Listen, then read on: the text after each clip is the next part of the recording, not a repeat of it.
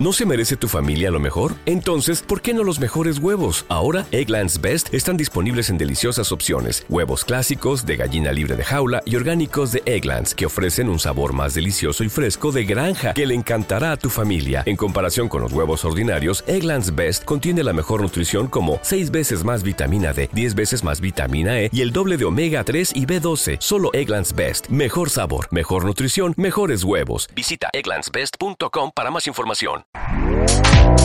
Este podcast forma parte de Evox Originals. Disfruta de este avance.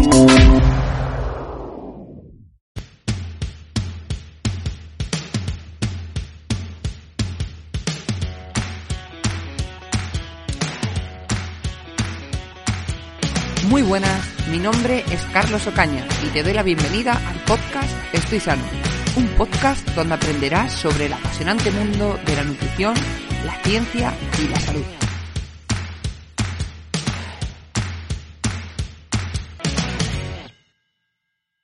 Muy buenas, hoy te voy a hablar sobre la prediabetes, una situación metabólica que cada vez es más prevalente en nuestra sociedad y que cada vez va ganando más importancia.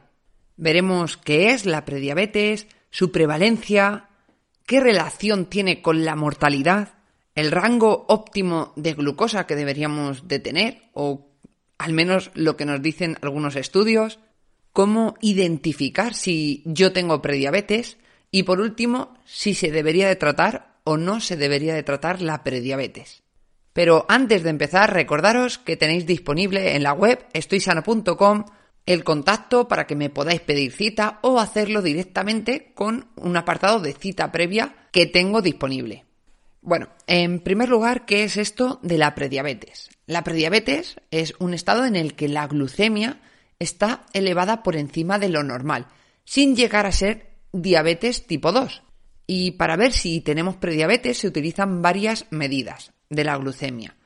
Una de ellas es la más típica y es la glucemia en ayunas. En principio, una glucemia de 100 a 125 miligramos por decilitro indicaría que tenemos prediabetes.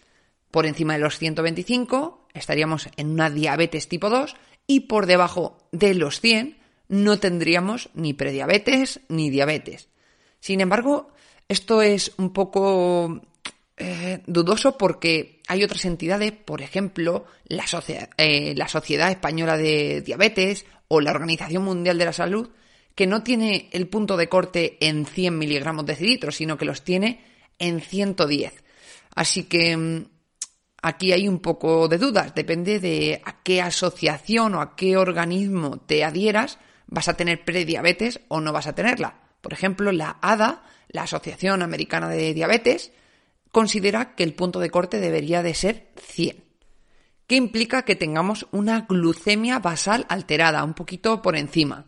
Esto normalmente se correlaciona con una resistencia a la insulina en el hígado. El hígado se encarga de producir glucosa. Cuando nosotros liberamos insulina, en principio nuestro hígado reduce la cantidad de glucosa que libera. Si nuestro hígado es resistente a la insulina, lo que ocurre es que aunque haya unos niveles de insulina en sangre, este hígado no le va a hacer ni caso a la insulina y va a seguir produciendo glucosa, teniendo unos niveles basales más elevados de glucemia. El siguiente punto es la intolerancia a la glucosa. ¿Qué es esto? Bueno, este diagnóstico de intolerante a la glucosa se realiza mediante una prueba. Esta prueba se llama test de tolerancia oral a la glucosa te dan 75 gramos de glucosa y se valora tu glucemia a las dos horas. Si la glucemia de esa persona está entre 140 y 199, tiene prediabetes. Si está por encima de 200, tienes diabetes. Si está por debajo de 140, todo normal. ¿Qué está ocurriendo en este caso? En este caso lo que ocurre es que tenemos resistencia a la insulina en el tejido muscular principalmente. La insulina se encarga de decirle a los músculos que metan glucosa dentro. Si el músculo tiene resistencia a la insulina, no se va a enterar de que tiene que meter la glucosa dentro. Y entonces la glucosa va a estar elevada en sangre tras consumirla. Y por último, el otro parámetro que se utiliza para saber si tenemos prediabetes o no es la hemoglobina glicosilada. ¿Qué es esto de aquí? Vale, nosotros tenemos unas proteínas en nuestra sangre llamada hemoglobina. Pues bien, la glucosa que nosotros tenemos en la sangre reacciona con esa hemoglobina y esa reacción produce una modificación de esa hemoglobina pasándose a llamar hemoglobina glicosilada.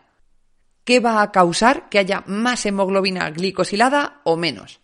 Que haya más presencia de azúcar en la sangre, de glucosa, o menos presencia de glucosa en la sangre. Como esta proteína, la hemoglobina, tiene una vida media de más de tres meses, la cantidad de hemoglobina glicosilada no va a representar un valor puntual como sí ocurre con la glucemia en ayunas, sino que va a representar la media de nuestra glucemia durante esos tres meses.